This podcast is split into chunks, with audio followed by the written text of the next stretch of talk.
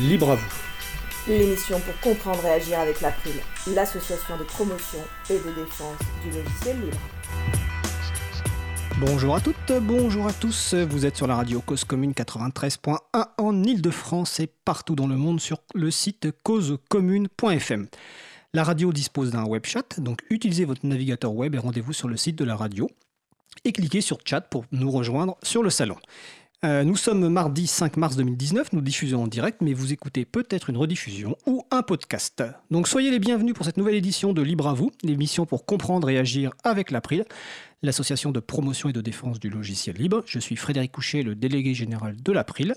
Le site web de l'association c'est april.org, donc april.org, et vous trouvez déjà sur le site une page qui qui indique les références dont on va parler au cours de l'émission. Elle sera mise à jour après l'émission, évidemment, en fonction de nos échanges. Je vous souhaite une excellente écoute. Alors on va passer maintenant au programme de cette émission.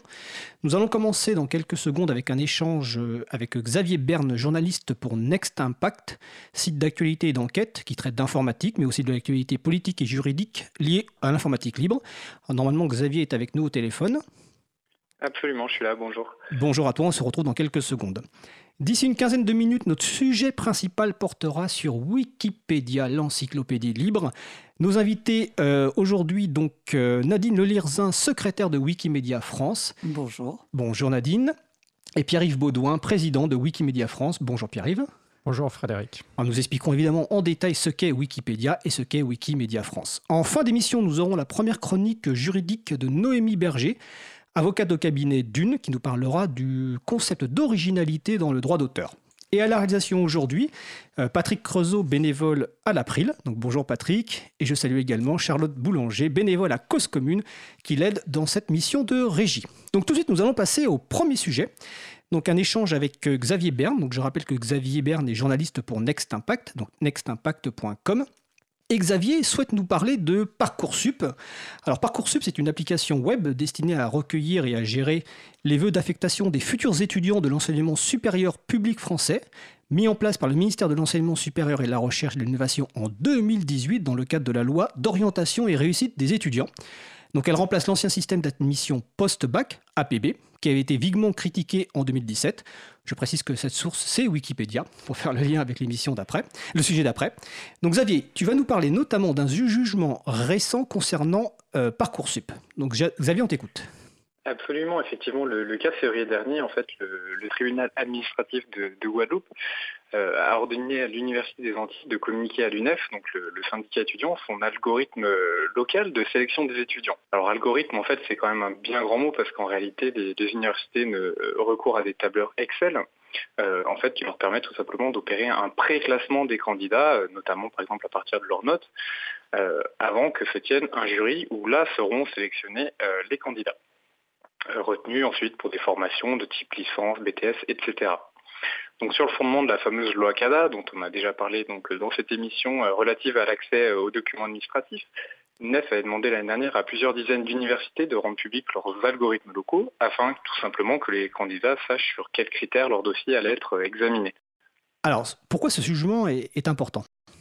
Alors, il s'agit d'un jugement qui est hautement symbolique parce que c'est le premier qui a été rendu sur ce sujet et surtout, le tribunal va à rebours de la position du ministère de l'Enseignement supérieur, mais aussi des universités. En fait, le juge, dans le détail, a retenu que la divulgation de cet algorithme local ne portait pas atteinte au, ce qu'on appelle le secret des délibérations du jury, une notion qui en fait avait été introduite euh, l'année dernière par le gouvernement, sans que celui-ci d'ailleurs n'avoue réellement pourquoi est-ce qu'il avait voulu introduire cette notion euh, lors des débats sur le projet de loi Parcoursup. Le juge a donc ordonné la communication des procédés algorithmiques utilisés par l'Université des Antilles ainsi que les codes sources afférents sous un mois euh, avec astreinte. Et euh, ce qui est important de retenir, c'est qu'aussi le tribunal a clairement suivi l'analyse du défenseur des droits qui, au mois de janvier, euh, avait estimé que se plier à cet effort de transparence, en fait, n'obligeait pas les, universités à dévoiler le, contenu de l'appréciation portée sur chaque candidature, mais en fait uniquement des critères pris en compte dans l'appréciation des candidatures. Oui, alors, quand tu, précises que ça va, c'est important parce que ça va à l'encontre de la position du gouvernement, mais aussi de la CADA, de la Commission d'accès aux documents administratifs, qui euh, avait pris position pour dire qu'il y avait une non-communicabilité, si je me souviens bien, justement parce que euh, ça pouvait euh, apporter des éléments hum, d'identification, en tout cas d'explication sur des décisions particulières individuelles, alors qu'en fait, la publication qui a, qui a été demandée, c'est vraiment les règles générales, ce qu'on appelle un peu les algorithmes, hein, qui sont quelque part une, suite finie d'opérations qui permettent d'arriver à une décision ou à mettre en place une, procédure. Et donc, euh, ce, jugement est important euh, parce qu'il va donc à l'encontre de ce qu'a le gouvernement, la CADA. Euh, et tout à l'heure, tu parlais d'un amendement en 2018, si je me souviens bien, et je crois que c'est bien indiqué dans un de tes articles, le gouvernement avait bien dit que ça ne remettrait pas en cause justement l'accès à ces documents administratifs, à ces algorithmes locaux, et pourtant, de facto, eh ben, la réalité est contraire. Donc c'est pour ça que ce jugement est, très important. Et pourtant, il semblait que le gouvernement avait promis la transparence sur Parcoursup, justement pour mettre un terme aux critiques qui avaient concerné euh, admission euh, post-bac. Effectivement, sur ce dossier, on peut vraiment parler d'un bal des faux euh, J'ai exhumé, quelques citations intéressantes lors de la préparation de cette émission. Donc l'année dernière, devant le Sénat, lors de l'examen du projet de loi sur Parcoursup, Frédéric Vidal, donc la ministre de l'Enseignement supérieur, avec par exemple assuré que les codes sources de tous les algorithmes de Parcoursup seraient rendus publics. Promesse à nouveau formulée quelques semaines plus tard, en avril 2018, sur, euh, Public Sénat, je cite, la totalité des algorithmes seront publiés. Même Mounir Majoubi, son collègue secrétaire d'État chargé du numérique, s'y était engagé cette fois dans les colonnes de l'étudiant, où est-ce qu'elle disait, je cite, Le code source de l'algorithme national de Parcoursup sera rendu public, l'algorithme d'affectation utilisé par chacun des établissements le sera également. Donc euh, voilà, on voit clairement aujourd'hui que ce n'est pas le cas, vu que les algorithmes d'affectation utilisés par chacun des établissements n'ont pas été rendus publics. En revanche, il faut quand même euh, souligner que le code source de la plateforme nationale de Parcoursup a lui été rendu public, mais donc pas les fameux algorithmes locaux. Et c'est un petit peu le problème, parce qu'en fait, selon de nombreux observateurs, il s'agit en fait du cœur de la machine Parcoursup, là où se joue en grande partie la sélection des étudiants. Oui, parce qu'il faut expliquer que l'accès au code source ne suffit pas, parce que le code source peut être accompagné de documents externes, de documentation externe ou de procédures externes, et c'est un peu ce qu'on parle avec ces algorithmes. Et puis il y a la partie nationale, et puis il y a la partie évidemment locale, donc les algorithmes euh, locaux. Euh, par rapport à ce jugement, alors c'est un jugement en première instance, est-ce que ça signifie que désormais toutes les universités vont devoir divulguer leurs algorithmes locaux? Non, effectivement, parce que déjà, il faut savoir qu'il y a certaines, certaines universités qui ont recours à ces outils d'aide à la décision. Ces fameux tableurs. Il y, a euh, environ une, il y en a environ une université sur quatre qui a eu recours.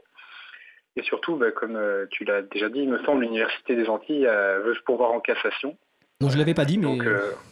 Ok, bon, bah, pardon, il semblait. Donc, autant dire que les universités, les étudiants et le gouvernement vont scruter cette décision du Conseil d'État avec la plus grande attention et la bataille s'annonce vraiment rude parce qu'il y a des positions euh, très fermes de la part du ministère, mais aussi de la technicité en fait de cette matière. Euh, les textes sur lesquels cette bataille est lancée euh, sont très peu intelligibles et j'ai l'impression qu'il y a une confusion de certains acteurs justement entre ce que tu disais, algorithme, code source, et il y a aussi une nouvelle notion qui a été introduite par la loi numérique de 2016, c'est sur les principales règles de fonctionnement en fait des algorithmes et qui ressemble un peu plus, euh, comment dire, à une sorte de, notice, de mode d'emploi, de fonctionnement des algorithmes utilisés par les administrations. Tu veux dire que au-delà du code source de la plateforme, il y a les algorithmes locaux, et ensuite il y a des documents qui permettent de mieux comprendre le fonctionnement de l'algorithme. C'est ça. En fait, il y a trois types de documents quelque part. Exactement, c'est tout à fait ça depuis la loi numérique de, 2016, alors c'est une mesure qui est entrée en vigueur en septembre 2017, mais toutes les administrations, donc ça ne concerne pas uniquement Parcoursup, même si c'est là que c'est intéressant, parce qu'ironie de l'histoire, ces dispositions avaient été taillées pour, euh, pour APB, le prédécesseur de Parcoursup. Et donc, toutes les administrations, à partir du moment où il y a une décision individuelle qui est prise à l'égard d'un citoyen, elles doivent être capables d'expliquer comment elles en sont arrivées à ce résultat alors en décrivant par exemple bah, quelles données ont été traitées, euh, quelles opérations ont été effectuées par le traitement. D'accord. Est-ce que ces, réticences sont, surprenantes? Alors je parle par rapport aux deux types d'acteurs, on va dire les universités et le gouvernement. Est-ce que c'est vraiment si surprenant que ça? Je vais prendre un exemple par rapport au gouvernement, était bien placé pour le savoir. Euh, la première version du, code source réclamé, donc euh, je crois que c'était APB ou Parcoursup, mais tu me corrigeras, avait été envoyé en format papier. Donc c'était quand même montré une certaine... C'était APB Oui, c'était sur APB, c'était l'association euh, Droit des lycéens qui avait à l'époque euh, voilà. le, donc ça, montre quand même une, pas forcément une volonté de contribuer, parce qu'envoyer un code source par papier, c'est quand même un peu euh, absurde. Euh, ou en tout cas, c'est une volonté euh, de, ne pas vraiment contribuer. Donc est-ce que vraiment cette, ces réticences sont les mêmes côté gouvernement et côté université, d'après toi?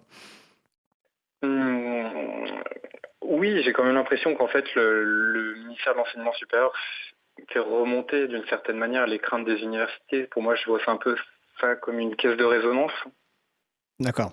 Donc c'est un relais du gouvernement euh, qui finalement contraint les, euh, les universités. Et on peut peut-être supposer que le fait que l'Université des Antilles aille devant le Conseil d'État euh, a été fortement encouragé par le ministère. On peut le supposer. Oui, en tout cas, c'est ce que m'ont indiqué certaines sources. et d'ailleurs, j'ai été très surpris parce que quand j'ai contacté l'université le, lendemain du jugement, ils avaient déjà un communiqué de presse prêt qui vraiment euh, bien taillé en expliquant qu'ils allaient former leur pouvoir en cassation. Donc euh, je pense qu'il y avait pas mal de préparation derrière tout ça. De ton point de vue, si on a bien compris, on, va, rappeler peut-être euh, qu'en 2016, donc, il y a la fameuse loi pour une république numérique qui avait fait un certain nombre d'avancées. Donc l'an dernier, en 2018, il y a un amendement dont tu as parlé au départ qui finalement vise à, vider d'une partie de sa substance la loi Le Maire, en tout cas en ce qui concerne Parcoursup. Bon, on va attendre évidemment ce que va dire le Conseil d'État, parce que je suppose que l'UNEF euh, va poursuivre devant le Conseil d'État euh, et va défendre cette position. Mais est-ce que toi, tu, attends quoi? Des, clarifications, par exemple, législatives dans le cas d'un nouveau projet de loi que pourrait porter euh, le ministre Mounir Majoubi Est-ce que tu crois que c'est la CADA, par exemple, qui, on semble, on a déjà parlé lors de notre émission justement avec le président de la CADA, Marc Dandelot, de, de certains reculs quand même de la CADA récemment, parce que visiblement la CADA soutient la position du gouvernement et des universités. Donc, d'après toi, quoi, la solution, c'est plutôt législative, elle est plutôt autour de la CADA ou finalement c'est le Conseil d'État qui va trancher Ça dépend si on veut avancer à droit constant ou pas. Le, législateur s'est prononcé, il y a eu le vote de certaines dispositions. Euh, d'ailleurs, les sénateurs qui ont... Enfin, il faut aussi rappeler que cet amendement a été voté dans un contexte un petit peu particulier. Le gouvernement a attendu en fait euh, la dernière ligne droite des débats, c'est-à-dire l'examen en séance publique au Sénat, juste avant ce qu'on appelle la commission mixte paritaire. Donc en fait, euh, un moment où est-ce que une fois que ça a été voté, après derrière, on ne pouvait plus, plus changer grand-chose en fait. Oui, donc c'était bien volontaire euh, du gouvernement, une pratique habituelle, on va dire. Voilà, on va dire que c'était pas la première fois et je pense que les sénateurs qui n'étaient pas forcément très avertis, très alertes sur ce sujet, se sont fait enfumer et derrière, ils ont essayé de reprendre la main sur ce sujet, mais ils n'ont jamais réussi. Euh, les députés ont toujours soutenu le gouvernement dans, cette entreprise. Euh, les sénateurs avaient essayé de revenir en fait sur, cet amendement lors du projet de loi sur le RGPD dans les mois qui ont suivi. Et euh, les députés ont toujours suivi l'initiative du gouvernement, donc ça n'a pas été modifié. D'accord. Euh, je pense que le Conseil d'État, donc pour répondre à ta question, pardon, je vois que le temps passe, le Conseil d'État pourrait faire une, précision, euh, peut-être clarifier un petit peu les choses. Voilà, c'est ce qu'on peut attendre en tout cas dans l'immédiat. Et sinon, effectivement, il faudra plutôt, à mon avis, repasser euh, par la case Parlement. Alors d'accord. juste avant de terminer, on a une petite question sur le salon. Donc je vais la sur, le salon web, hein, dont j'avais donné les références tout à l'heure. Donc vous allez sur causecommune.fm, vous cliquez sur chat. Donc la question y a-t-il aussi des acteurs privés qui contribuent à créer les algorithmes de parcoursup? Est-ce que tu as connaissance? Il y en a euh, À ma connaissance, non, mais j'avoue que je ne suis pas forcément bien au fait de ce point de détail-là. Ok, bah, de toute façon, on, vérifiera. Moi, moi non plus, ça me paraît pas. Enfin, ça me paraît non, mais on, vérifiera. En tout cas, voilà, il y avait cette question-là. Est-ce que tu souhaites ajouter quelque chose euh, en conclusion? Non, non, je pense qu'on a bien, on a à peu près fait le tour du sujet sur les principaux éléments. Merci en tout cas, je renvoie donc euh, les personnes qui nous écoutent aux deux articles qu'a publié euh, Xavier Berne sur nextimpact.com récemment. Donc les titres, c'est Transparence de Parcoursup, un an de mensonges, notamment du gouvernement. Et euh, le deuxième article, c'est Retour sur le sujet, sur le jugement, excusez-moi, imposant à une université de divulguer son algorithme local Parcoursup. Donc ces deux références sont sur le site de l'April et sinon vous allez sur nextimpact.com et vous les trouverez. Euh, Xavier Berne, bah, écoute, je te remercie pour cette euh, première chronique et je te souhaite euh, de passer une belle fin de journée. C'est moi, merci, pareillement. Au revoir. Au revoir. Alors, nous allons passer à une pause musicale. C'est un groupe français qu'on a déjà écouté. Le groupe s'appelle Demi-Sel et le titre s'appelle La polka du père Frédéric, Cubi Polka.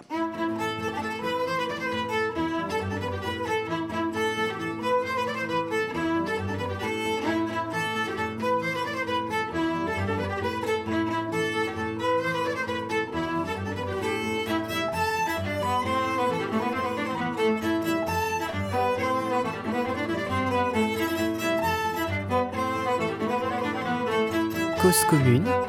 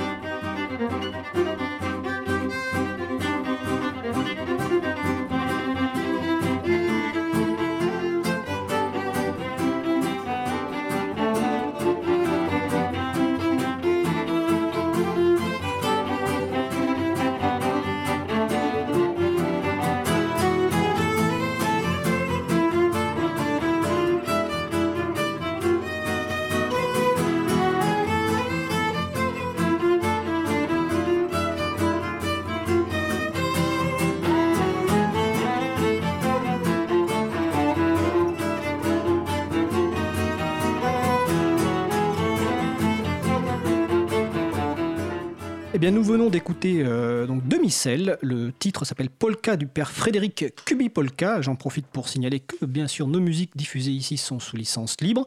Et le groupe Demi-Sel, je crois qu'il a un site web, je le rajouterai sur la page de référence sur le site de l'April. euh, Et il tourne actuellement, enfin, il tourne en tout cas régulièrement en, en concert. Donc, vous écoutez l'émission Libre à vous sur Radio Cause Commune 93.1 en Ile-de-France et partout dans le monde sur le site causecommune.fm. Euh, Libre à vous, c'est l'émission pour comprendre et agir avec l'April, l'association de promotion et de défense du logiciel libre. Donc nous allons maintenant poursuivre avec le sujet suivant. Euh, notre sujet principal qui va donc porter euh, sur Wikipédia, l'encyclopédie libre. Donc je vais représenter nos invités. Donc Pierre-Yves Baudouin, président de Wikimedia France. Rebonjour Pierre-Yves. Bonjour. Nadine Lelirzin, secrétaire de Wikimedia France. Rebonjour Nadine. Bonjour. Alors, euh, Wikipédia, on peut supposer que la plupart des personnes qui écoutent l'émission connaissent de nom. On peut même supposer que la plupart ont été déjà sur Wikipédia rechercher des informations, que ce soit pour faire son devoir d'école, quitte à copier-coller euh, sauvagement des pages, ou simplement pour avoir la réponse à la question euh, qu'on se pose à midi à table, par exemple, et on sort le téléphone et on regarde sur Wikipédia. Donc le but de l'émission, c'est un peu d'expliquer un peu plus ce qu'est Wikipédia, et puis surtout d'expliquer que Wikipédia, c'est pas simplement un, un site web que l'on peut consulter, que l'on peut lire, c'est un site web qui a notamment un bouton absolument magique dont on va parler tout à l'heure, qui est le bouton éditer. Euh, que de Modifié. modifier. Alors, excuse-moi. Alors, c'est- et tu as tout à fait raison. Ça dépend effectivement des types de wiki, mais on, on expliquera ce, ce qu'est un wiki. Donc, le bouton, le bouton modifier sur lequel une personne peut appuyer et ainsi contribuer à Wikipédia, mais on va en reparler. Alors, première question. Euh, un petit point sur l'historique de Wikipédia qui fête euh, donc euh, aujourd'hui ses 18 ans, donc Wikimédia, mais Wikipédia est, est majeur. Pourquoi à l'origine ce projet a été lancé et par qui? Quel était le problème à résoudre en fait?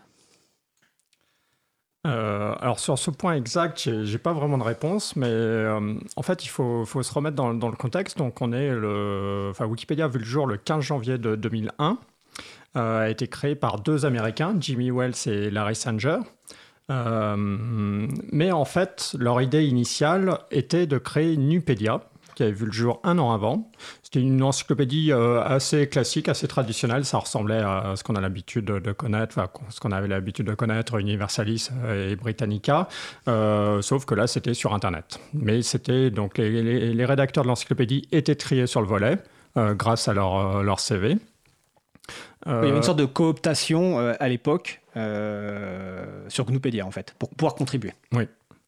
Et donc un an après, parce que ce, projet euh, vivotait, je crois que c'est Larry Sanger qui a entendu parler des wikis, donc des sites facilement euh, modifiables par, euh, par tout à chacun et par n'importe quel internaute, notamment sans avoir de connaissances euh, en informatique, et qui a convaincu Jimmy Wells de se lancer dans l'aventure et donc de créer un peu en, annexe, en projet annexe à Nupedia, le véritable projet, Wikipédia, qui servait un peu de bac à sable de brouillon pour la véritable encyclopédie. Donc tous les internautes pouvaient proposer des articles sur Wikipédia et puis après ils étaient validés par les sachants, par les... Ah d'accord, donc à l'origine en fait Wikipédia c'était un, donc un bac à sable comme tu le dis pour que les gens en gros s'amusent, mettent des choses, euh, fassent des brouillons et qu'ensuite le comité d'experts quelque part et d'expertes valide pour mettre sur Gnupedia. Donc c'était ça. Voilà. Donc Ah, je ne savais pas. C'était pas très disruptif. Donc il y avait quand même une, élite qui sélectionnait les, articles.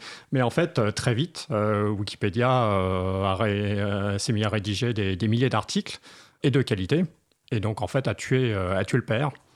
Et donc c'est 18 ans après, c'est le seul projet qu'on connaît et plus personne n'a entendu parler de Nupédia plus beaucoup de monde a entendu parler des autres encyclopédies qui pouvaient exister. Euh.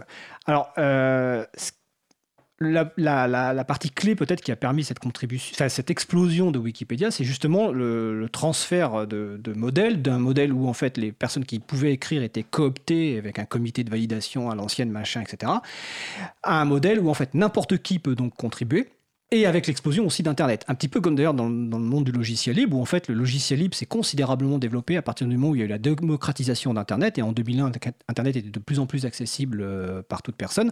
Donc ces deux choses-là, finalement, de plus en plus de personnes qui ont des choses à partager en commun, et des outils qui leur permet euh, facilement de euh, modifier donc des pages et de contribuer. Comme tu l'as dit tout à l'heure, la base de Wikipédia en termes de logiciel, donc c'est un logiciel qui s'appelle MediaWiki, mais il en existe plein d'autres. Donc un wiki, comme tu l'as dit, c'est un site web sur lequel une personne peut modifier directement et avec certains euh, mots-clés peut mettre du texte en gras, en italique, etc. Donc comme on le fait sur un traitement de texte classique, sauf que là c'est en ligne et sauf que là c'est de façon collaborative. C'est bien ça? Oui, c'est exactement ça. Et il y a quelques fonctionnalités en plus, notamment euh, la gestion des, révisions euh, sur Wikipédia qui s'appelle l'historique, euh, qui permet tout à chacun de voir l'article depuis sa création. Même des articles qui ont été créés il y, a, 18 ans, par exemple, vous pouvez voir au départ, il, y avait un paragraphe ou même une seule phrase, et puis maintenant il peut faire, il peut faire 40 pages. D'accord. Alors, outre le fait que ce soit un wiki, il y a un point essentiel, c'est que c'est diffusé sous licence libre. Euh, ce qui n'était. Alors, je ne sais pas si c'est le cas de, de mais je me souviens plus. Mais en tout cas, ce qui n'est pas le cas des encyclopédies qui existaient à l'époque. Euh, donc, le fait que ce soit sous licence libre apporte clairement quelque chose. Euh, Nadine, le LIRZA. Est-ce que là-dessus, c'est pour toi un point essentiel, le fait que l'encyclopédie soit disponible sous une licence libre? Donc, en l'occurrence, c'est ah Creative Commons, partage à l'identique Oui, c'est indispensable. Euh, ça permet une véritable diffusion sans, arrêt. Quand on contribue sur Wikipédia, euh, on a le premier message qui apparaît qui vous dit euh, les contributions que vous allez faire vont être partageables par tous, même à des buts commerciaux. Enfin, la licence est libre, c'est-à-dire ça ne concerne pas le droit d'auteur, bien sûr un, auteur est, toujours propriétaire de son, œuvre de l'esprit. Mais elle est librement réutilisable, elle est librement copiable. Il suffit de citer la source, de diffuser sous la même licence, bien sûr. On ne va pas s'approprier un travail qui est libre pour ensuite lui mettre des droits et se, l'approprier dans son coin. Donc c'est l'ouverture vers, euh, vers plus de liberté et puis un, un, appui à la créativité. C'est-à-dire, euh, on peut vraiment faire ce qu'on veut. Je pense peut-être Wikipédia, mais aussi d'autres projets euh, Wikimedia comme Commons qui, euh, qui accueillent des. Alors justement, qu'est-ce que c'est que Wikimedia Commons? Commons, c'est un, une, grande médiathèque.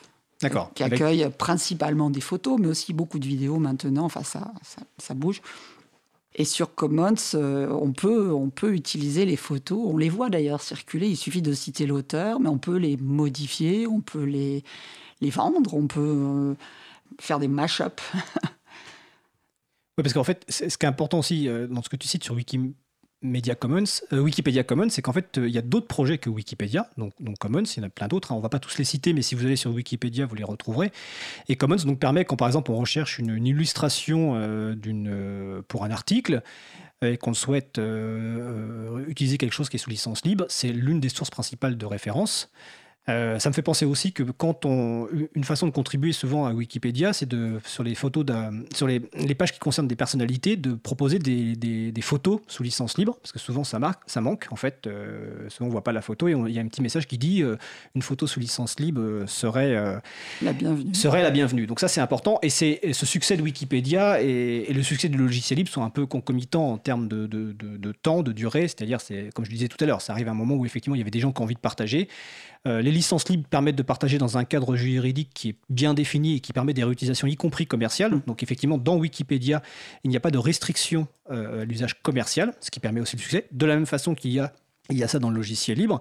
Et c'est important de le préciser parce que pour les gens qui pensent aux licences Creative Commons, les licences Creative Commons permettent pour certaines des restrictions commerciales et d'autres pas. Donc Wikipédia a fait le choix de Creative Commons partage à l'identique. Donc c'est en gros, vous pouvez partager ce contenu, mais sous les mêmes terme de la licence, vous ne pouvez pas retirer des libertés et vous pouvez le partager quelles que soient les conditions, c'est-à-dire en modifiant, en refaisant un mashup comme tu le disais, euh, en, y compris en le vendant par exemple sur un CD, sur un DVD, etc.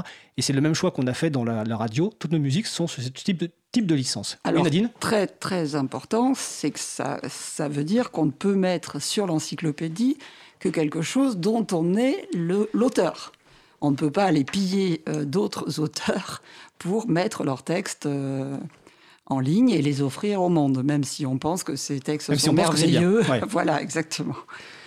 Alors d'ailleurs, ça me fait penser une, une des dans les fondamentaux, dans les principes fondateurs de Wikipédia. Alors il y en a cinq. Hein. Bon, il y en a certains qu'on a déjà euh, dont on a déjà parlé, le fait que ce soit une encyclopédie, le fait que ce soit publié sous licence libre. il y en a un dont on n'a pas parlé, mais dont on peut parler éventuellement maintenant, c'est la neutralité du point de vue. C'est-à-dire que les articles ne doivent pas promouvoir un point de vue particulier, mais on doit pouvoir présenter plusieurs points de vue et chacun étant euh, libre de défendre plus ou moins fidèlement ses points de vue. Est-ce que c'est à peu près ça Non, non, pas ça du tout, parce que, c'est une encyclopédie, c'est pas une tribune. D'accord. Donc c'est pas que chacun vient défendre ses points de vue, c'est que c'est que chaque sujet peut être euh, abordé de, différents, points, de vue. on ne vient pas défendre les siens obligatoirement. On vient euh, dans un esprit encyclopédique, communiquer comment ces sujets ont été traités, sont traités actuellement par, euh, par les spécialistes, par, euh, par ceux, qui, ceux qui finalement ont autorité pour, plus ou moins autorité pour, pour en débattre. D'accord. Donc sur les sujets d'actualité, c'est vrai qu'on peut aussi avoir des contributeurs qui arrivent avec des idées très fortes sur, sur ce qu'ils ont envie de, de, de faire passer. Mais les véritables contributeurs, ceux qui sont là depuis longtemps, ceux qui restent, ceux qui vraiment le font dans un esprit euh, de partage de la connaissance, finalement arrivent tous à la même conclusion à un moment, c'est que euh, on est tous là pour la même chose. On peut ne pas être d'accord, on peut travailler, enfin on peut être, euh, je sais pas, par exemple d'extrême gauche et puis travailler avec des gens peut-être d'extrême droite. Enfin c'est pas, on s'en fout d'ailleurs, c'est pas, c'est pas, c'est pas le débat, c'est pas, on n'est pas là ni pour on ne, vend, on ne vend rien en fait. Mais si les gens sont tous de bonne foi, si vraiment leur but c'est de défendre une encyclopédie, de porter à la connaissance des choses le plus qui aident les autres à réfléchir, qui aident les autres à avancer, à se faire une idée d'un sujet, il y a un respect qui s'installe, je dirais, entre contributeurs, peu à peu. Et c'est n'est pas leurs idées qui passent, c'est on arrive à un équilibre, mais attention, on parle beaucoup de consensus. Euh, ce n'est pas non plus une, mollesse de point de vue. Ce n'est pas quelque chose qui dissout tout le consensus. Le consensus se fait sur une base d'argumentation, de la littérature existante, euh, les sources, la discrimination entre les sources aussi. C'est-à-dire une source ne vaut pas une autre. Euh, ça, ça s'apprend peu à peu. il faut lire beaucoup, il faut être patient, faut être. Certains Wikipédiens vont en bibliothèque. Moi, je suis allé à la bibliothèque pendant des années. Je disais même, bah, si vous avez quelque chose à vérifier sur tel ou tel sujet, je suis à la bibliothèque toute la journée. Demandez-moi, je peux chercher n'importe quelle euh, revue euh, incroyable ou, ou livre introuvable aujourd'hui. je vérifierai vos sources. D'accord. Donc tu parlais effectivement de ces, différentes personnes qui contribuent. L'un des derniers points euh, fondateurs, principe fondateur dans Wikipédia, c'est le savoir-vivre dans ce projet collaboratif. Donc ça c'est un point essentiel parce que, comme tu le dis, les contributeurs, les personnes qui contribuent viennent de profils très différents et des fois peuvent avoir aussi d'autres objectifs simplement que la partie encyclopédie euh, libre, qui devrait normalement être effectivement l'objectif principal. Donc ce savoir-vivre, il s'exprime comment en fait, ces règles de savoir-vivre? Il y a des règles précises ou... Euh, Comment ça s'exprime? Euh, Tout à fait. déjà, il faut réaliser, par exemple, la, Wikipédia en langue française, donc la Wikipédia francophone, c'est une petite ville, c'est 18 000 personnes. Donc il faut forcément euh, qu'ils viennent d'horizons très, très divers. Quand tu dis que c'est une petite ville par rapport à... Prenons les États-Unis. Est-ce que tu sais combien il y a de personnes qui contribuent? Euh, sur la Wikipédia anglophone, ça doit être 50 000. Mais... D'accord, ok. Mais elle est anglophone, elle n'est pas seulement américaine. D'accord. Parce que 18 000, ça paraît pas forcément petit, mais bon, peut-être qu'à l'échelle de Wikipédia, c'est petit. Non, non, je disais une petite une ville de taille moyenne, moyenne pour la France par exemple. Mais donc, du coup, forcément, et comme les, personnes viennent d'horizons différents, il peut y avoir un grand universitaire euh, qui collabore avec un, adolescent, par exemple. Donc, il faut tout un tas de, règles parce que c'est vrai qu'il y a l'aspect collaboratif est très important et malheureusement, euh, on le voit régulièrement. Il y a des bons Wikipédiens qui ont tout un, euh,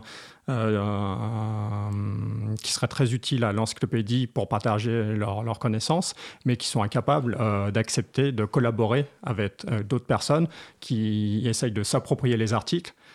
donc il y a tout un tas de, règles, d'us et coutumes qui se sont mis en place. pour, pour que les gens puissent collaborer et s'entendre même, même en étant très, très différents et de points de vue, de de vue divers et, et variés. Oui, parce que ce que tu dis est intéressant parce que c'est vrai que le fait de retrouver quelqu'un qui est un spécialiste, une personne qui est spécialiste d'un sujet, commencer à débattre, à discuter euh, sur le contenu d'une page avec euh, une personne qu'elle ne connaît pas et qui est peut-être jeune ou qui, qui peut-être dans son esprit manque de, connaissances, c'est une remise en question, en tout cas personnelle. Il faut pouvoir dialoguer. Donc on peut être très bien expert dans son domaine et sans être capable de dialoguer avec les autres pour contribuer. Et c'est quand même, euh, Wikipédia, c'est une encyclopédie collaborative, libre mais collaborative. Alors j'ai une question plus, personnelle. Comment vous êtes venu, vous, à Wikipédia? Nadine Ah Comment j'y suis venu euh, Qu'est-ce qui était le déclic euh, Tu t'en souviens? mon, horreur des fautes d'orthographe, je crois. Ah Il me bah. semble que les premières modifications, c'était, euh, ça, me, ça, ça, me démangeait de, de venir corriger. Ça me, je voyais une faute dans un, dans un texte, parce que je la consultais bien sûr, hein, l'encyclopédie déjà, elle était vraiment euh, petite à ce moment-là, beaucoup d'ébauches, beaucoup d'articles très très courts, mais on sentait quand même ces articles très très courts, ils existaient, ils avaient ce mérite d'exister, on sentait le potentiel qui était là. Et oui, peut-être c'est ça au départ. Et puis euh, des références. Il se trouvait aussi qu'à l'époque, je travaillais euh, comme traductrice d'un grand érudit. Et donc, euh, j'étais plongée dans des, dans des domaines d'érudition, oui, enfin, qui, qui, qui étaient merveilleux, mais que je découvrais.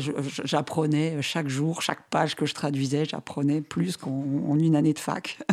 Et puis, j'avais envie de transmettre j'avais, je me disais, mais c'est fou parce que ça va être dans un livre, bon, je vais le traduire, ça va être.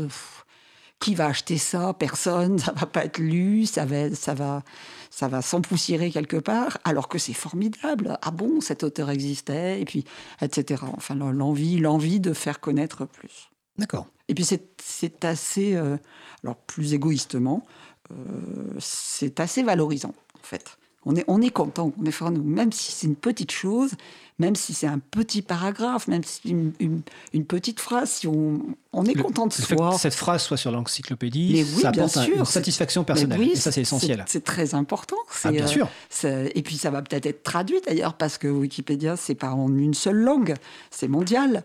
Donc euh, peut-être on va pouvoir ajouter une information à un article et puis ça va être traduit dans, je ne sais combien de langues, des langues tellement rares qu'elles n'ont presque plus de locuteurs. On a quand même des Wikipédia euh, formidables pour ça. Certaines Wikipédia euh, avec très très peu de contributeurs sont des réceptacles de la langue en ce moment. Il y a des langues dans lesquelles il n'y avait pas de dictionnaire écrit. c'est un travail de oui, enfin, je, suis très admiratrice du projet. J'ai pas, Ça se voit, pas perdu, j'ai pas perdu l'enthousiasme. Pour moi, c'est une cathédrale. C'est un endroit où on est, on est tous, on est, on n'est pas anonyme entre nous parce que on, finalement on arrive à se connaître. C'est une ville de 18 000 personnes. Enfin, moi j'ai vécu en province, en France, euh, une ville qui faisait beaucoup plus d'ailleurs que 18 000.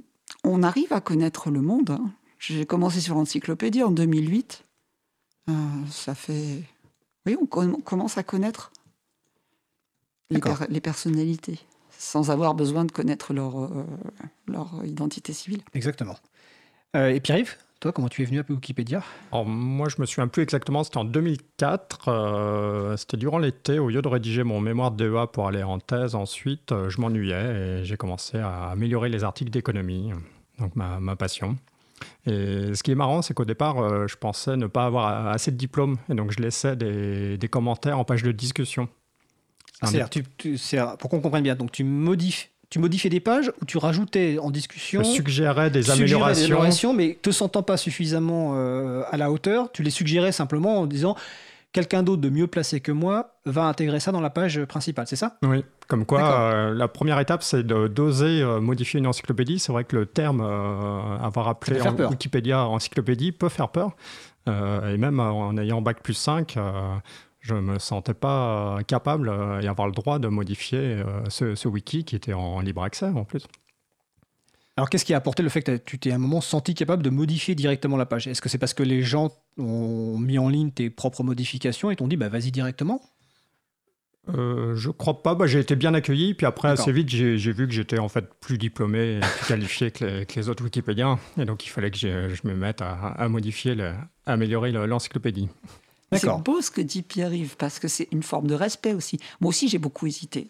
J'ai beaucoup hésité. Euh, Bon, au départ, j'avais peur qu'on voit mon, mon adresse IP. C'était Alors ton, a- la- ton adresse IP, c'est l'adresse de la machine de la- depuis laquelle tu te connectes. Donc tu avais peur, pourquoi pas Parce que parce que je n'avais pas, de, pas, pas, pas choisi de pseudo. J'avais aucune Ah oui, idée du d'accord. pseudo à prendre d'ailleurs. Et chaque fois que j'allais pour modifier, on me disait attention, euh, enfin, on va voir votre adresse IP. Et là, j'imaginais qu'on allait me tracer, qu'on allait savoir qui j'étais. Donc un jour, j'ai finalement créé un compte avec un, un bon pseudonyme. Et puis, euh, mais j'osais pas. hein. Ça a duré des semaines. Je regardais, j'ouvrais, je voyais les articles après modifiés, je voyais l'apparence que ça avait en Wikicode parce que maintenant il y a un éditeur visuel. C'est quand même beaucoup Ouais, plus. on n'est plus obligé de saisir facile. manuellement les codes wiki pour Voilà. modifier la page. Il y a un éditeur visuel qui permet de mettre en gras, par exemple, en sélectionnant Oui, le texte, comme en si cliquant on était sur, euh, dans un, un traitement de texte un petit peu. Oui, c'est devenu plus simple. Mais au départ, on, on ouvrait et puis on voyait bon, des signes un peu euh, bizarres, un peu euh, étranges. Moi, je suis pas informaticienne du tout. Et je, je trouvais ça un peu étrange. Alors, j'observais, j'allais voir un autre article, je regardais comment c'était fait. Enfin, J'ai beaucoup hésité. Il y a une forme de respect, ouais. Du travail des autres, de ce qui est déjà écrit. Bah, c'est très intéressant. On va justement essayer, après la pause musicale qu'on va faire, d'en- d'entrer un peu plus dans le détail, justement, pour les personnes qui, bah, comme toi, quelque part, euh, se disent euh, j'ai un peu peur de modifier, d'utiliser ce fameux bouton modifier. On va en parler un peu plus en détail euh, juste après la pause. Donc, la pause musicale, on va écouter un groupe qu'on a déjà écouté dans l'émission, mais qui a eu un grand succès, enfin, en tout cas, vu les retours qu'on a eus. Le groupe s'appelle Kylie Moss et le titre s'appelle The Next Market Day.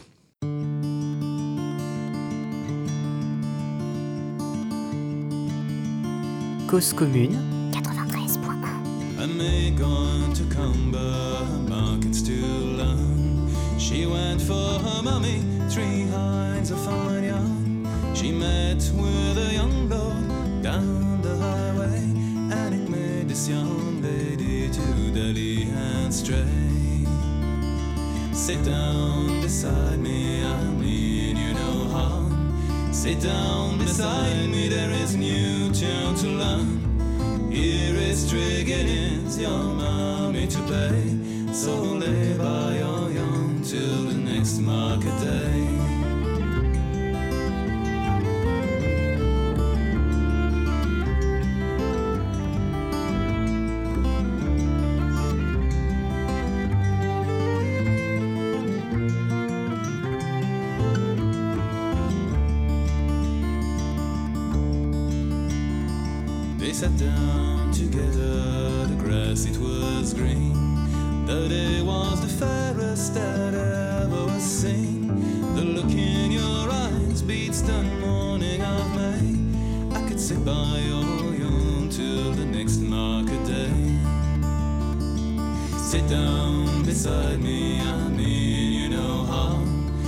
Down beside me, there is new tune to learn. Here is Triggins, your mommy to pay. So lay by your young till the next market day.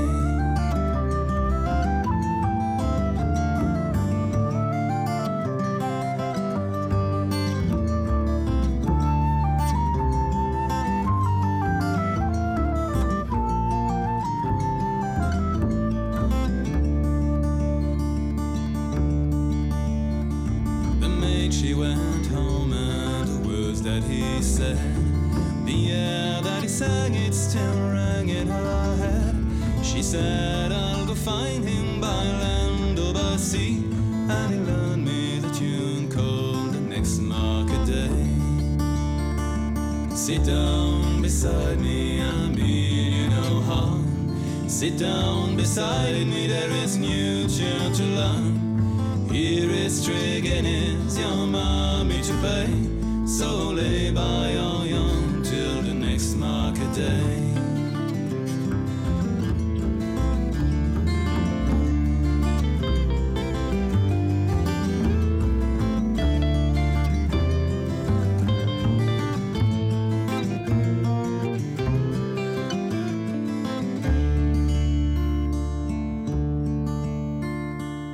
De retour, vous êtes toujours plutôt sur euh, Libre à vous, sur Radio Cause Commune 93.1 et sur causecommune.fm. Nous venons d'écouter donc euh, Kylie Moss, le titre s'appelle The Next Market Day.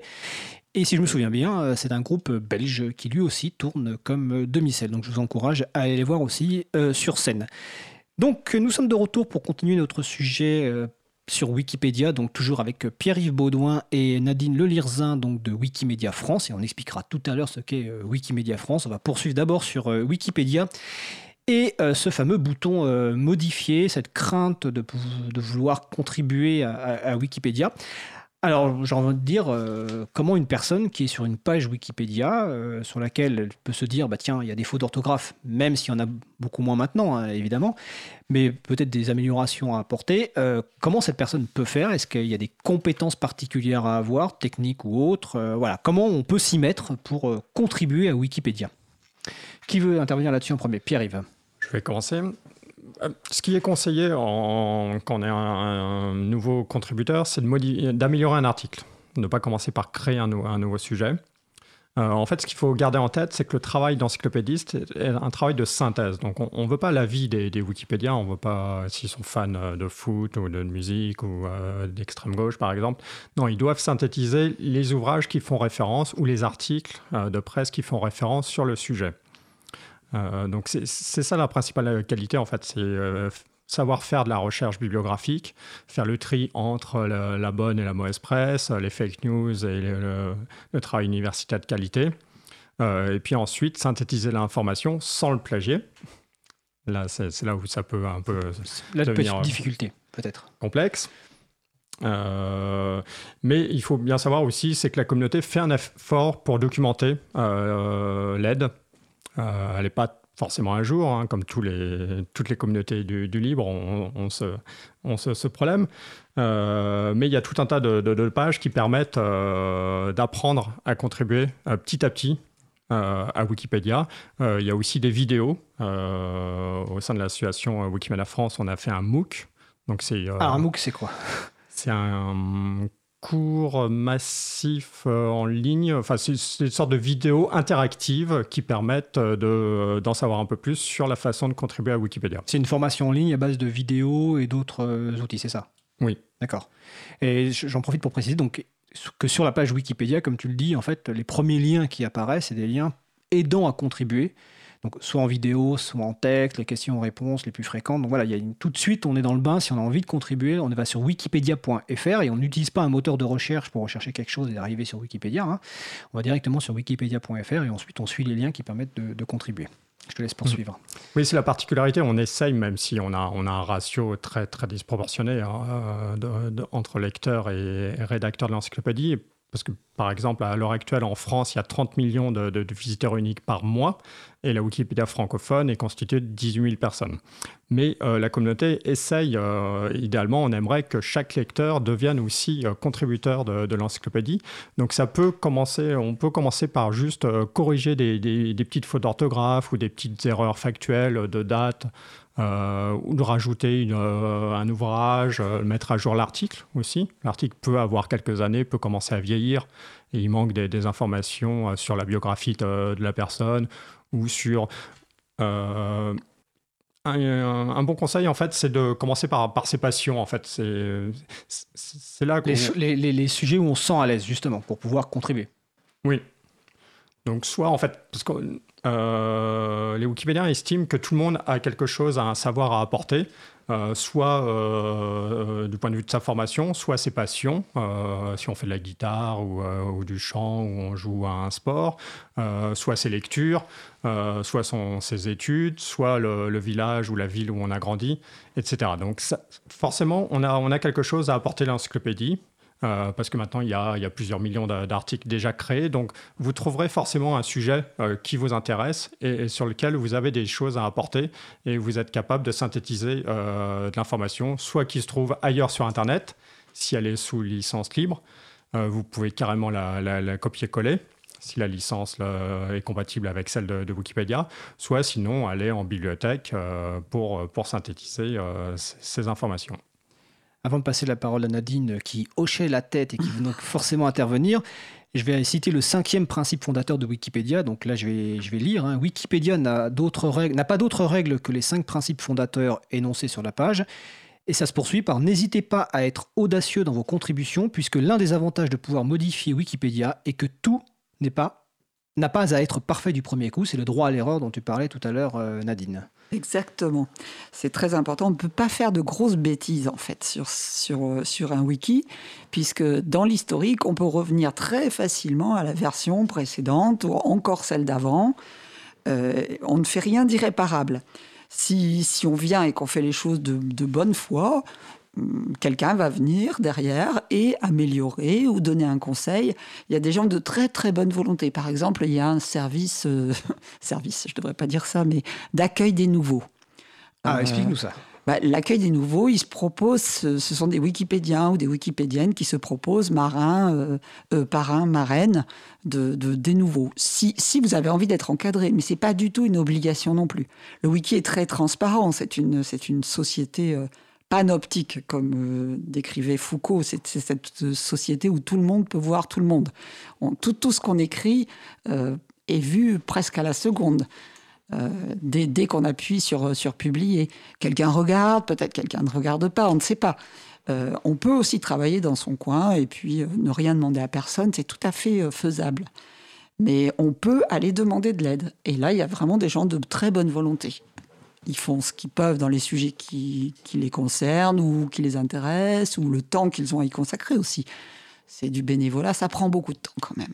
Et comment se passe cet échange? C'est par courriel? C'est sur des pages wiki spéciales? Non, tout se fait sur le wiki. Tout se fait sur le wiki, d'accord. Tout se fait sur le wiki. On peut, on peut, on peut passer par un échange plus privé. Enfin, ça, certaines personnes le font peut-être, mais euh, non, tout, tout, se passe euh, visiblement, soit sur la page discussion d'un utilisateur, la page de discussion d'un article, le, le, lieu de rencontre d'un projet.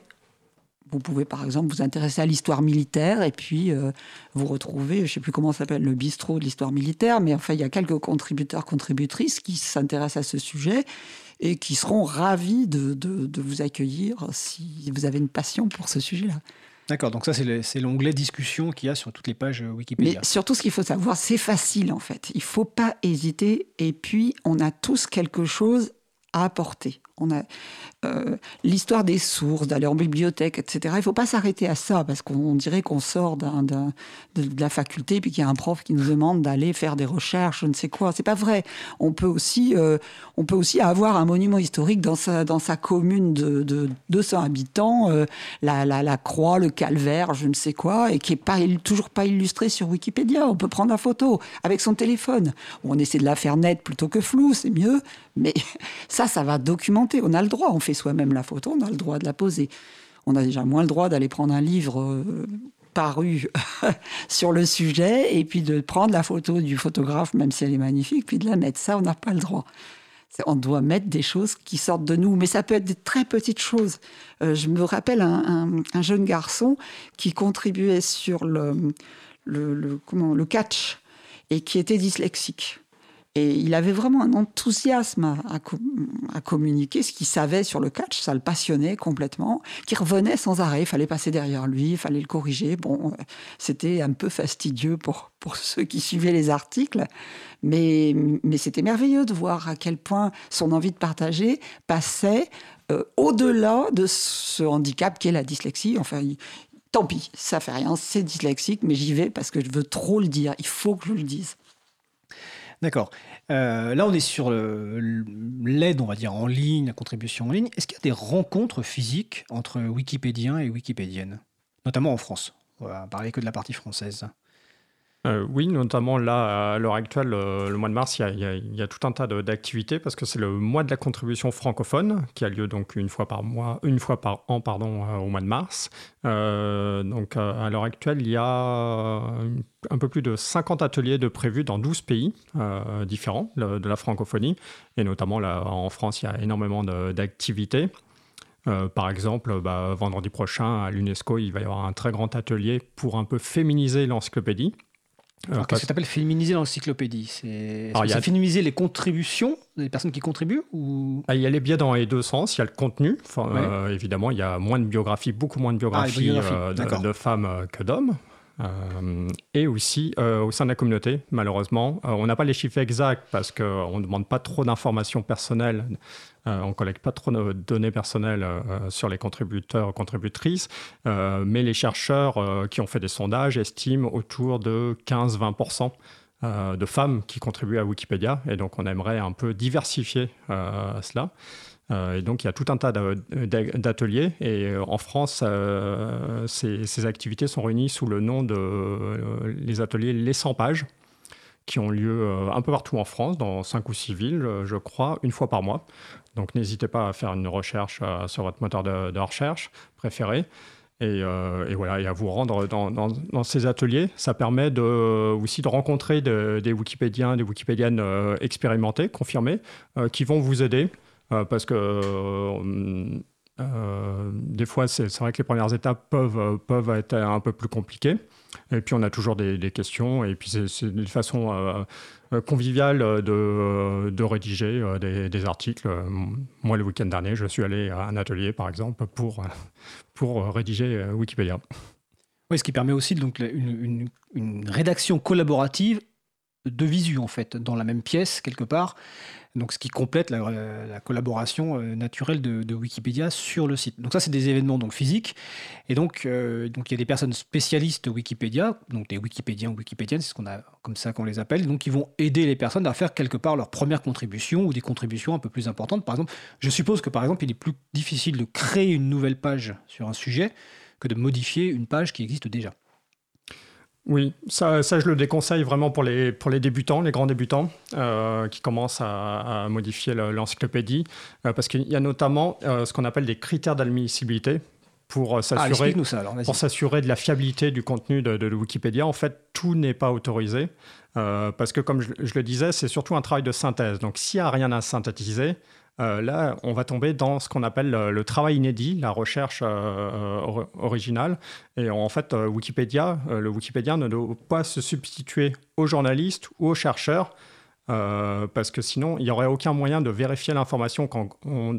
c'est pas une encyclopédie signée, contrairement à Universalis, où là, c'est un spécialiste qui s'engage, qui engage son nom, sa notoriété, et, n'a pas forcément besoin de lister ses sources euh, lorsqu'il rédige un article. Sur Wikipédia, en fait, vous allez tout en bas de l'article, il y a une grande section références, références qui permettent de vérifier euh, toutes les informations qui sont euh, contenues dans, cet article.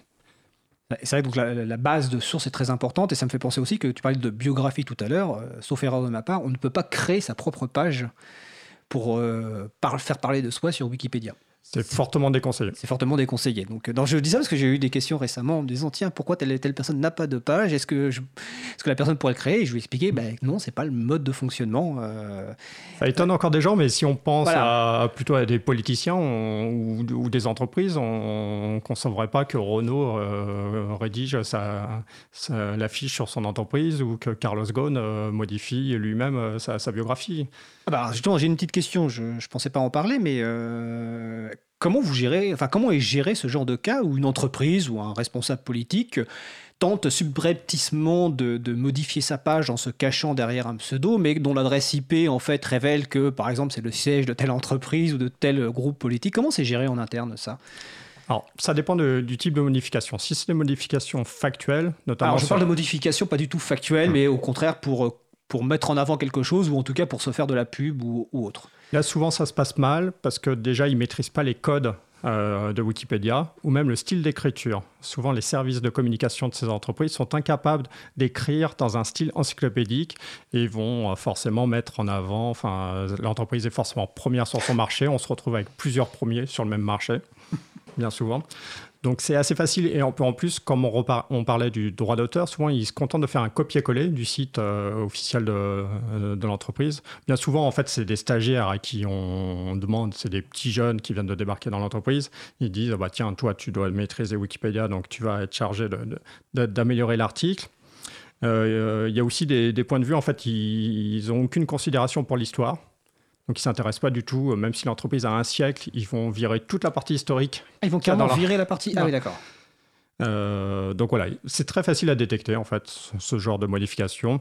Pareil pour les, pour les personnalités, euh, ces articles sont très surveillés, ce qu'on appelle les, les biographies de personnes vivantes. Parce que là, c'est vrai qu'il y a beaucoup de problèmes de risques juridiques, de diffamation, tout ça, d'insultes. Euh, donc, ce qu'on appelle les patrouilleurs, c'est les Wikipédiens qui vont surveiller un peu l'encyclopédie en, temps réel. Là, si on regarde, il doit y avoir plusieurs, quelques dizaines de, Wikipédiens bénévoles euh, qui, protègent l'encyclopédie. Euh, parce que c'est un bien commun et en fait, elle est vandalisée. soit des, vandalismes bêtes et méchants, soit des, gens un peu plus malhonnêtes. Et donc, il faut, euh, faut protéger ce, bien commun. D'accord. Tu parlais des personnalités vivantes. Je suppose que ça arrive aussi sur les personnalités qui viennent de récemment mourir. Et si je me souviens bien, il y a un bandeau quand il y a une personnalité qui vient de mourir. Euh, je ne sais plus quel texte est expliqué, mais justement en disant faites attention, les pages vont être modifiées rapidement, il peut y avoir des choses fausses, etc. Euh, alors le temps passe vite à la radio. ça me fait penser, tu viens de parler du mot important bénévole. Euh, mais il n'y a pas que des bénévoles. Euh, alors, je précise que tous les deux, donc, euh, vous êtes bénévoles au sein de Wikimedia France. Et donc, justement, ça va nous permettre de parler un petit peu de, la structure qui, pas entre guillemets, qui gère, je ne sais pas, vous emploierez le terme que vous voulez, mais derrière, en fait, Wikipédia, il y a aussi une fondation, donc Wikimedia, donc fondation US, et puis il y a des structures locales. Et donc, vous, vous êtes Wikimedia France. Alors, deux questions. à quoi sert la fondation américaine Wikimedia? Et à quoi sert la version, euh, on va dire, française, Wikimedia France, dont vous êtes respectivement euh, président et, secrétaire? Donc, qui veut commencer? Nadine Non? Toujours Pierre-Yves? Oui, ah, pourquoi pas. Euh, la fondation américaine gère les serveurs. ça, c'est une, différence fondamentale. donc, ce sont des, des données énormes qui circulent sur toute la planète. Eux gèrent les serveurs. Donc les machines physiques, les grosses machines physiques qui hébergent les données dans plusieurs coins de la planète. Exactement, qui sont des champs, des champs d'ordinateurs en fait, euh, à droite à gauche. Et les, les, chapitres, ils appellent ça chapitres, enfin bon, les, associations locales sur la planète, euh, soit par, euh, soit géographique, donc nous Wikimedia France, ou bien euh, des associations locales thématiques, et puis plus transversales, qui peuvent aller d'un pays à l'autre. Enfin, ça peut être sur un sujet, un thème. Euh, ces associations, en fait, demandent des subventions, en quelque sorte, on va dire, pour fonctionner. Euh, éventuellement, peuvent en obtenir de la fondation. Et surtout, la première chose, c'est montrer la, la participation qu'on a dans les projets pour obtenir le droit de s'appeler Wikimedia quelque chose. Wikimedia groupe d'utilisateurs, Wikimedia France, Wikimedia Deutschland, enfin, etc. Tout, ce monde-là travaille aux mêmes choses finalement. Mais euh, la partie fondation ou la partie association n'ont aucune responsabilité éditoriale. Donc ça c'est important de préciser. Le contenu est produit par les Wikipédiens et Wikipédiennes. Finalement, on a, on a aucun droit, enfin si on est wikipédien soi-même, bien sûr, on peut aussi écrire dedans, heureusement c'est pas interdit, mais on n'a vraiment aucun, aucune responsabilité là-dedans. Quoi. Ça... Et puis aucun mérite. Le mérite, c'est les wikipédiens, les wikipédiennes, enfin c'est ceux qui bossent tous les jours, euh, les patrouilleurs, les créateurs d'articles, les, les, toutes les différentes catégories de, wikipédiens, les correcteurs d'orthographe. Alors, tu, as dit que Wikimedia France, avant de, venir, euh, avant de venir sur Wikimedia France, tu as dit que la fondation Wikimedia gérait les serveurs, mais gère aussi je suppose, les problèmes juridiques, parce qu'il peut y avoir quand même pas mal de problèmes juridiques. Euh, et c'est sans doute aussi un des rôles que joue Wikimedia France, parce que vous avez une équipe euh, salariée à Wikimedia France, euh, je ne sais plus combien de personnes, mais tu vas me dire. Et donc, quel est le rôle de Wikimedia France Donc, à la fois sur les aspects juridiques, d'un point de vue accompagnement des, personnes qui veulent débuter, peut-être aussi les relations avec les, pouvoirs publics, notamment français. Donc, Pierre-Yves Baudouin le gros volet juridique en fait est géré par l'hébergeur, donc la, Wikimedia Foundation. Quand il y a des problèmes euh, euh, concernant le, contenu hébergé euh, sur, les, sur les sites Wikipédia, mais c'est vrai que l'autre aspect important, notamment de, plaidoyer et de point de contact avec les, autorités et avec le législateur, est assuré bah, en France par, par Wikimedia France. Euh, et donc, notamment, il y a, quelques semaines, euh, j'étais intervenu sur, euh, sur la directive droit d'auteur. De notre émission, je précise. donc voilà, c'est tout un tas de. En fait, les, affiliés, les, organisations Wikimedia ont un rôle un peu de représentation. c'est vrai que, comme le rappelait Nadine, Wikipédia est, un, site autogéré qui, qui fonctionne, euh, qui fonctionne de, lui-même. Mais après, il a fallu avoir un peu des représentants ou des, personnes euh, qui expliquent, qui permettent d'expliquer le fonctionnement de, euh, de cette encyclopédie, bah, notamment aux autorités. Et donc, c'est notamment mon travail au sein de Wikimedia France. Donc, à l'heure actuelle, on a neuf salariés. Qui, qui, montent des projets, principalement dans, deux axes, l'éducation et la culture dans le but de euh, favoriser la contribution, comme je le, disais, que les internautes deviennent aussi acteurs et euh, se mettent à modifier l'encyclopédie, soit un particulier de chez lui, donc on, essaye de faciliter la contribution, notamment on a développé le MOOC qui s'appelle Wikimook, soit les institutions aussi qui ont beaucoup de, contenu, soit dans le domaine public, soit on les incite à adopter les licences libres. Euh, comme par exemple les, archives nationales qui, ont, basculé il y, a, il y, a, quelques années. Et donc voilà, on accompagne ces institutions parce que même quand une fois qu'elles ont fait l'étape juridique, donc déjà de convaincre leur département juridique et leur, hiérarchie de, de, choisir les, licences libres. Après, il y a un besoin quand même de formation. Ce sont des nouvelles pratiques, le travail collaboratif, euh, la contribution à Wikipédia ou aux autres projets frères du mouvement Wikimedia. Donc elles ont un peu, elles ont besoin d'être accompagnées. Et donc c'est là où Wikimedia France intervient. D'accord, donc vous accompagnez à la fois les personnes individuelles et puis les institutions euh, françaises. Est-ce que d'ailleurs, est-ce que vous ressentez un progrès de ce côté-là par rapport aux institutions françaises? Une meilleure prise en, enfin pas une meilleure prise en compte, mais une, meilleure participation des différentes institutions françaises, que ce soit les bibliothèques ou autres Oui, énormément. Euh, moi, j'étais déjà président il y a, 10 ans. Et, euh, le, plus frappant, c'est dans le domaine de l'éducation nationale. L'éducation nationale voulait nous voir disparaître. Euh, et nous voulait, euh, de faire l'autruche et de ne pas parler de, de Wikipédia pendant, pendant pas mal d'années. Euh, et donc en fait maintenant c'est incontournable et ils préfèrent encadrer euh, l'usage de, Wikipédia, de Wikipédia, notamment par les élèves dont je parlais tout à l'heure. Donc on a notamment un projet avec, avec notre partenaire du CLEMI pour, euh, dans le cadre de l'éducation aux médias et à l'information. Maintenant c'est les fameux fake news. Euh, mais en fait, ce, travail existe depuis longtemps et cette problématique euh, aussi. Et donc, on peut maintenant, euh, utiliser Wikipédia comme support pédagogique, en fait, un peu plus sexy ou qui va intéresser les, jeunes pour, pour les éduquer au, au traitement de l'information, à détecter des, des infox. etc. Et donc, il y a la même chose aussi dans le, dans le domaine de la culture. et très récemment, par exemple, dans là, je reviens à l'éducation, il, il, y a des parlementaires qui ont même proposé un amendement Wikipédia pour inciter les, enseignants à contribuer euh, à faire contribuer leurs élèves et à enseigner, à enseigner Wikipédia. Et on n'était même pas impliqué, Wikimedia France n'était même pas impliqué euh, dans, c'est pas vous qui avez suggéré ces amendements. Donc, je suppose que c'est dans le projet de loi pour une école de la confiance.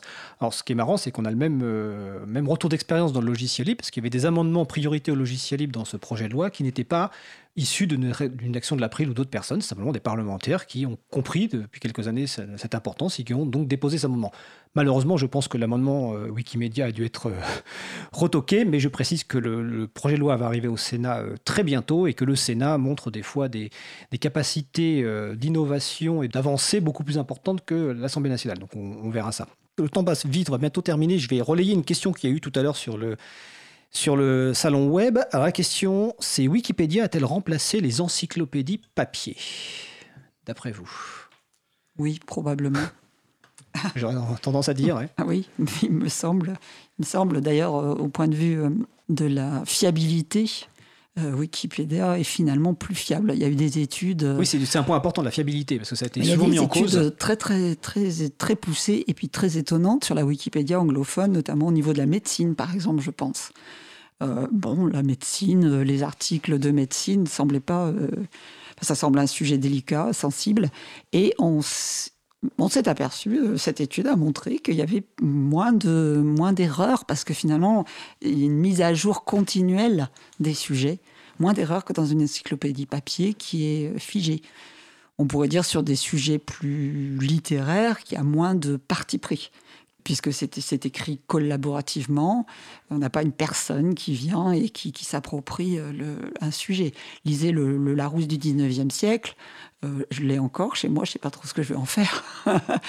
mais, dans cette encyclopédie, c'est à- Parfois, certains articles sont vraiment à mourir de rire. On sent bien qu'il y a une personne qui l'a écrit, puis personne n'est venu lui dire « Attends, t'as écrit euh, n'importe quoi ». Donc oui, on remplace. D'accord. Euh, bah, le sujet va bien va se terminer, parce que le, le- le temps passe? Est-ce que vous voulez ajouter quelque chose, peut-être pour encore plus encourager les personnes à devenir euh, contributrices sur Wikipédia?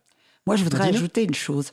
Je, bien sûr que le, le- le but et ce qu'on aimerait, c'est que les gens contribuent. Il y a cet onglet modifier, je vous assure. Modifier, essayez de modifier. Allez-y, vous avez tous quelque chose à apporter. Mais il y a aussi bon, ceux qui resteront lecteurs et merci de nous lire. Euh, merci, continuez à nous lire et on va continuer à bosser pour vous. Mais soyez quand même bien conscients que cette encyclopédie est modifiable à tout instant. Et euh, gardez votre esprit critique. Euh, nous, en tant que Wikipédiens, on essaie d'avoir un esprit critique, on essaie de faire attention à nos sources, les comparer, les peser. Et vous, en tant que lecteur, votre, euh, votre mission, c'est aussi de nous mettre en cause. C'est aussi de, de faire attention, de comparer, de revenir, de d'aller dans cette, cette, ce bas de page là qui est les références et d'aller voir les sources finalement. Voilà. Euh, je crois qu'on a vraiment besoin d'esprit critique tous, tous. Ça fait, ça fait défaut. D'accord. Pierre-Yves, est-ce que tu veux ajouter quelque chose? Euh, J'évoquerai peut-être un, projet en cours euh, qui est destiné à, me- à mettre un Wikipédia en résidence dans, une institution cul- culturelle. Euh, donc ça s'appelle le Wikipédia en résidence. On est en train de, faire un financement participatif pour, euh, pour financer un poste aux archives nationales. Donc comme je l'expliquais, les archives nationales euh, ont, énormément envie de, collaborer euh, avec les, projets Wikimedia, euh, mais ont besoin d'être formés tout leur, tout leur staff a besoin d'être accompagné dans, dans- ça. Et, donc voilà, on, est en train de, collecter de l'argent pour, euh, pour envoyer quelqu'un qui non pas va, qui va pas euh, être payé pour rédiger les articles de Wikipédia, mais qui va former les, le, euh, le staff, l'équipe salariée de- des archives. afin qu'ils le fassent eux-mêmes après et notamment après le départ de ce fameux Wikipédia en résidence. D'accord. Donc les archives nationales à Saint-Denis ou euh, À Pierrefitte, oui. à Pierrefitte Oui, excuse-moi. C'est juste à la limite. Bon, je précise, j'habite, Saint-Denis, donc j'ai. Excusez-moi cette erreur, mais effectivement, c'est à, euh, c'est à Pierrefitte. Bah, écoutez, euh, merci Nadine, donc le Lirzin, secrétaire de Wikimedia France, et Pierre-Yves Baudouin, président de Wikimedia France. Nous allons faire une pause musicale. Le titre, c'est Optimisms, et l'artiste, c'est Minda Lacey. Et on se retrouve juste après.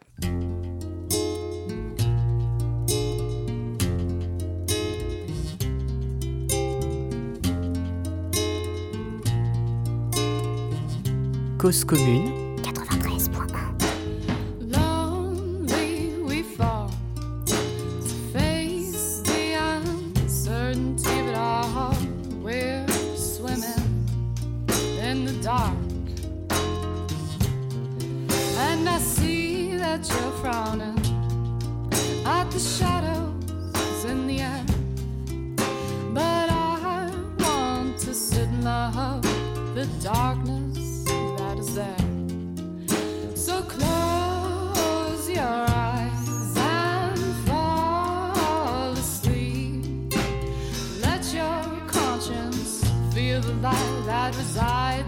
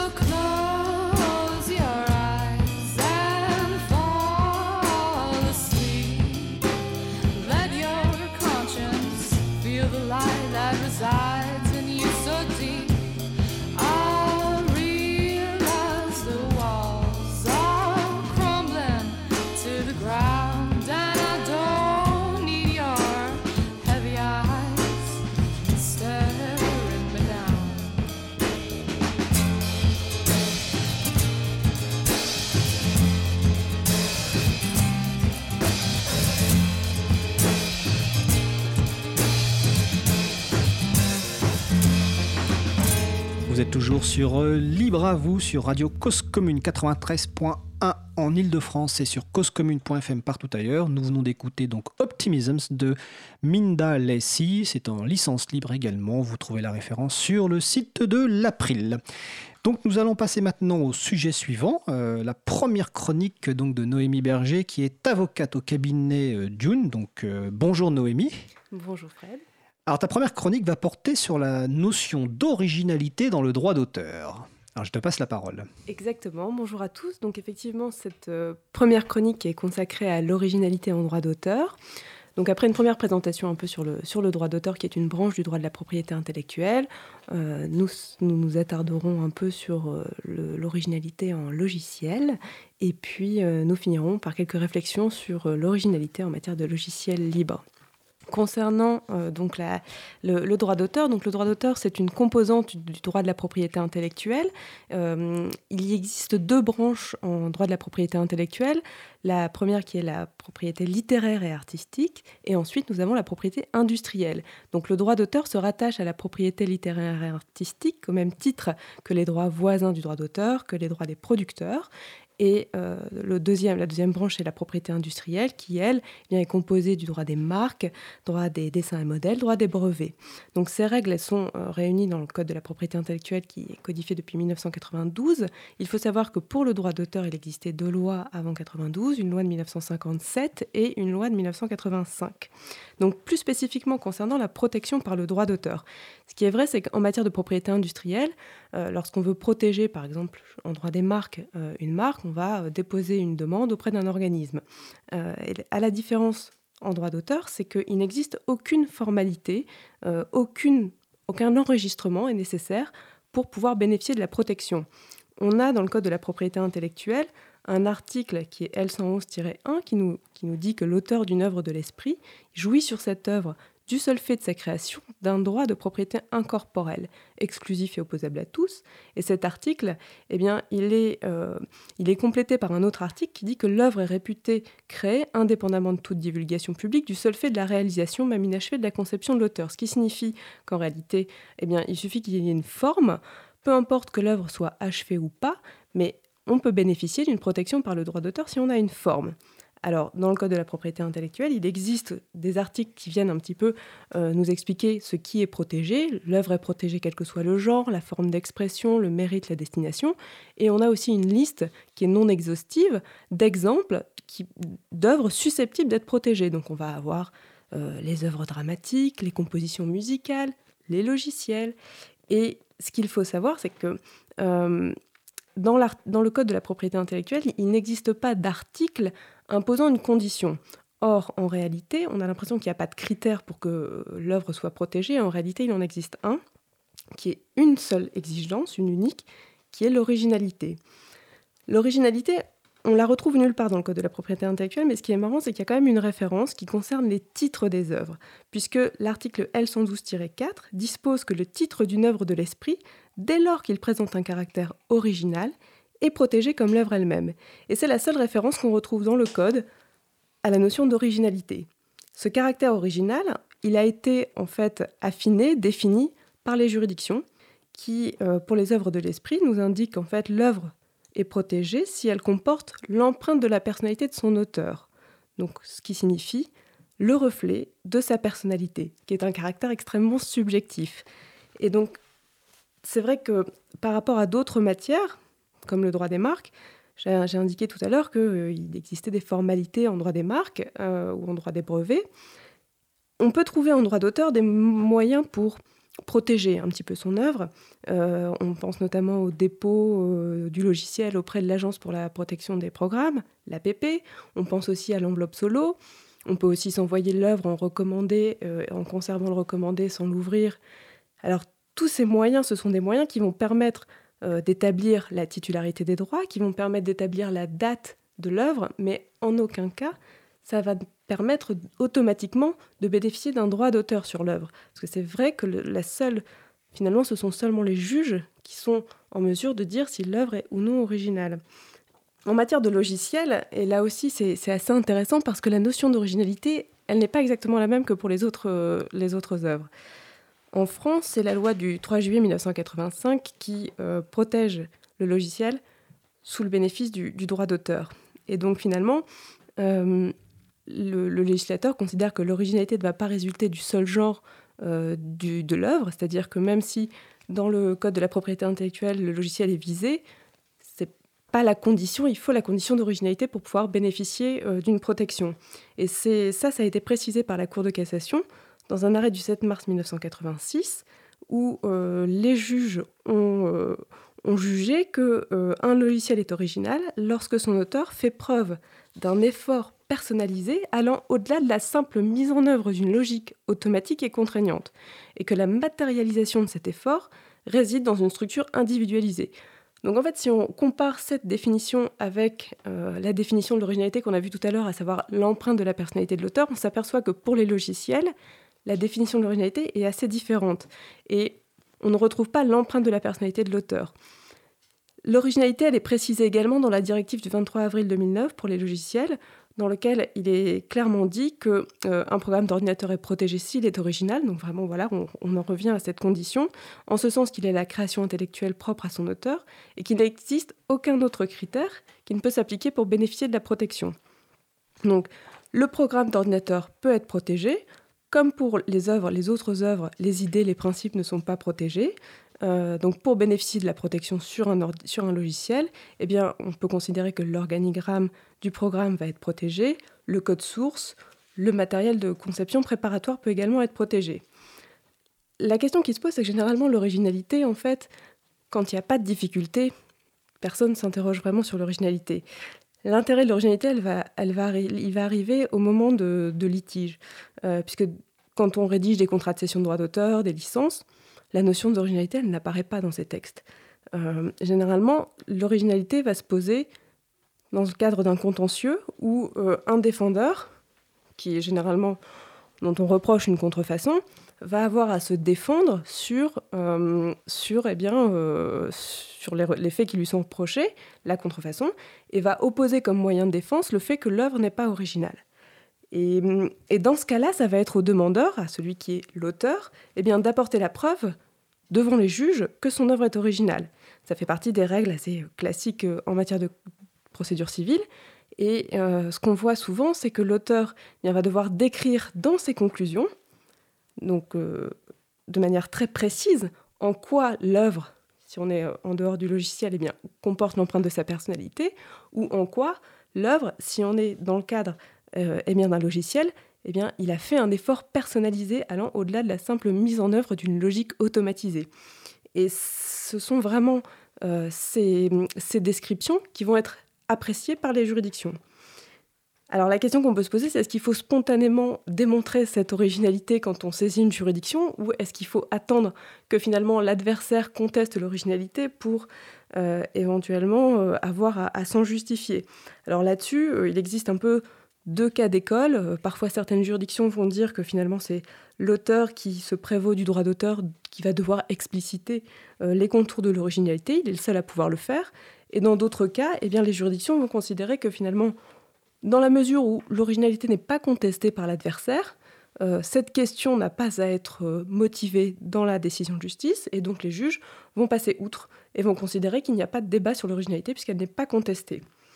Euh, ce sont les règles assez classiques en matière de code, du, qui s'appliquent dans le cadre de la procédure civile, où finalement le juge va se prononcer sur tout ce qui lui est demandé et seulement ce qui lui est demandé. Et il ne va pas interagir sur d'autres éléments hors du débat. Euh, ça m'amène justement à une réflexion en matière de, de logiciel libre, puisque là, euh, dans le cadre du logiciel libre, on a un auteur qui décide de distribuer son œuvre sous une licence qu'il a choisie. Et euh, la licence, elle va définir les conditions dans lesquelles les autres utilisateurs vont pouvoir utiliser son œuvre. Donc il détermine finalement les droits d'auteur qui vont pouvoir être exploités par les autres utilisateurs. Et ce qui est intéressant, c'est que les utilisateurs qui finalement se soumettent à la licence en utilisant euh, l'œuvre, eh bien, on peut se poser la question est-ce que, en cas de contentieux, est-ce qu'il serait légitime à contester l'originalité? Parce que d'une certaine manière, est-ce que si on considère qu'il y a une violation de la licence, qu'ils n'ont pas respecté euh, cette licence, on tomberait dans la contrefaçon, et donc l'autorisation qui leur avait été initialement consentie tombe, et euh, est-ce qu'ils seraient en mesure, pour se défendre, de dire, bah non, finalement, euh, il n'y a pas de contrefaçon, parce que euh, je n'ai pas, je- l'œuvre n'est pas protégée par le droit d'auteur. Et cette question, euh, elle amène à réfléchir sur deux notions qui est la responsabilité contractuelle et extra-contractuelle. Les juridictions aujourd'hui euh, sont de plus en plus euh, euh, concernées par, euh, par cette vraie question juridique de savoir, dans le cadre d'une euh, exploitation sur un logiciel où on a souvent des, licences, hein, c'est vrai que c'est c'est un- une, une œuvre de l'esprit qui implique souvent euh, la rédaction de licence et, euh, et le fait qu'il y ait une, des conclusions de, enfin une, licence qui a été conclue, eh bien dans ce cas-là, c'est vrai que les juridictions sont souvent un peu, elles ne savent pas encore si elles doivent considérer que la violation de la licence tombe sous le coup de la simple responsabilité contractuelle où on est dans le cadre d'un contrat qui n'a pas été respecté, ou si on est vraiment dans la contrefaçon euh, telle qu'elle est prévue par le Code de la propriété intellectuelle. Et hum, dans certains cas, c'est vrai que les juridictions ont bien dit que finalement, lorsqu'on était, euh, on avait affaire à des, violations de licence, le débat sur l'originalité ne devait pas avoir lieu, puisque, euh, puisque finalement, la question qui se posait, c'était le périmètre euh, du contrat et sa bonne ou mauvaise exécution. Et aujourd'hui, on a une- un arrêt de la Cour d'appel de Paris d'octobre 2018 qui a saisi la hum, Cour, euh, la CJUE, donc la Cour de justice de l'Union européenne, afin de savoir si le fait pour un licencié d'un logiciel de ne pas respecter les termes d'un contrat de licence, est-ce que euh, cela constitue-t-il une contrefaçon ou eh bien est-ce que ça peut obéir à un régime juridique distinct comme euh, le régime de la responsabilité contractuelle et la Cour de justice de l'Union européenne va être amenée donc à se prononcer sur cette question qui nous intéresse vivement parce que euh, ça risque de faire évoluer aussi justement les difficultés qu'on peut avoir quand on est face à des, euh, à des contestations d'originalité alors même qu'il existe un contrat et que la partie eh bien, euh, s'est soumise à ce contrat. Donc on attend avec, avec impatience les suites qui seront apportées à cet arrêt. Voilà, donc je vous remercie pour...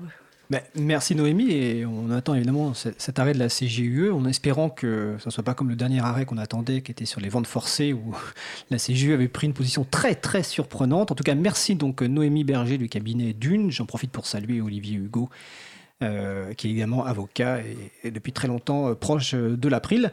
Euh, donc on va bientôt terminer l'émission mais je vais faire quelques annonces après un petit jingle musical.